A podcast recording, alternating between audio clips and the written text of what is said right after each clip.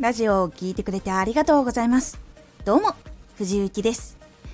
毎日16時、19時、22時に声優だった経験を活かして初心者でも発信上級者になれる情報を発信しています。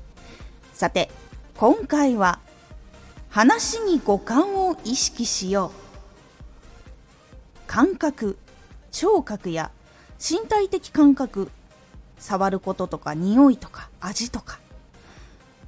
これに関係する言葉を混ぜることでリアリティが増します。話に五感を意識しよう。目に浮かぶような話ができたらそれだけでイメージが相手に届いて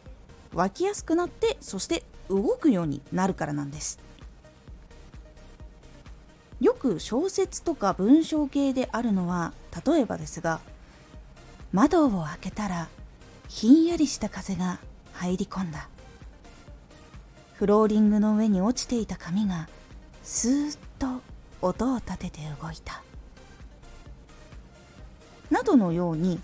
風の温度そして強さなどを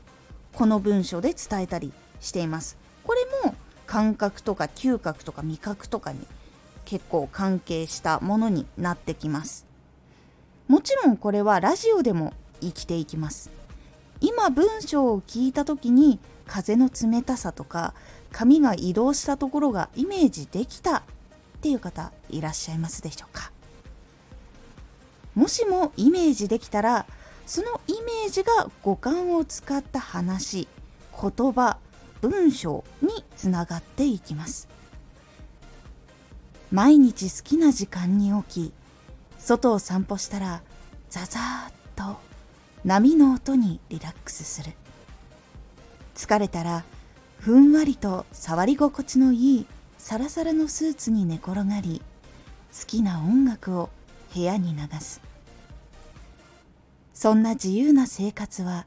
いかがでしょうか？のようにこれは実際に使ってある文章ではないんですけどこういう感じの CM とか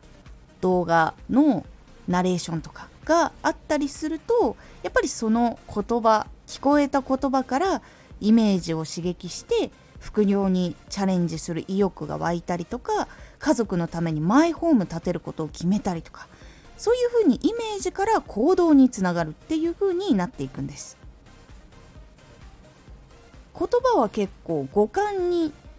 意識したものっていうのがよくあったりします。特に日本の言葉はそういうのが多かったりします。例えば食べ物とかだったら美味しそうって感じたりとか映えそうって感じたりとか口の中に広がった感じとかそういうものがイメージできる言葉っていうのがあるとやっぱりお店に行きたいって感じたりすることがあるんです。イヤホンとかだったらどんな音が体験できるのかっていうのがイメージされると購入されやすくなります。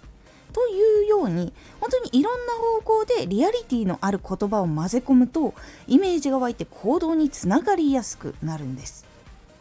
是非もっと届きやすい話のために五感を意識してなかったっていう人は是非五感を意識した言葉っていうのを盛り込むようにしてみましょう。今回のおすすめラジオ。ラジオは心も技術も両方大事。話をするっていう一つのことなんですがこの言葉に心が乗っかっていてかつ内容が聞いていて分かりやすいっていうことが非常に大事になります。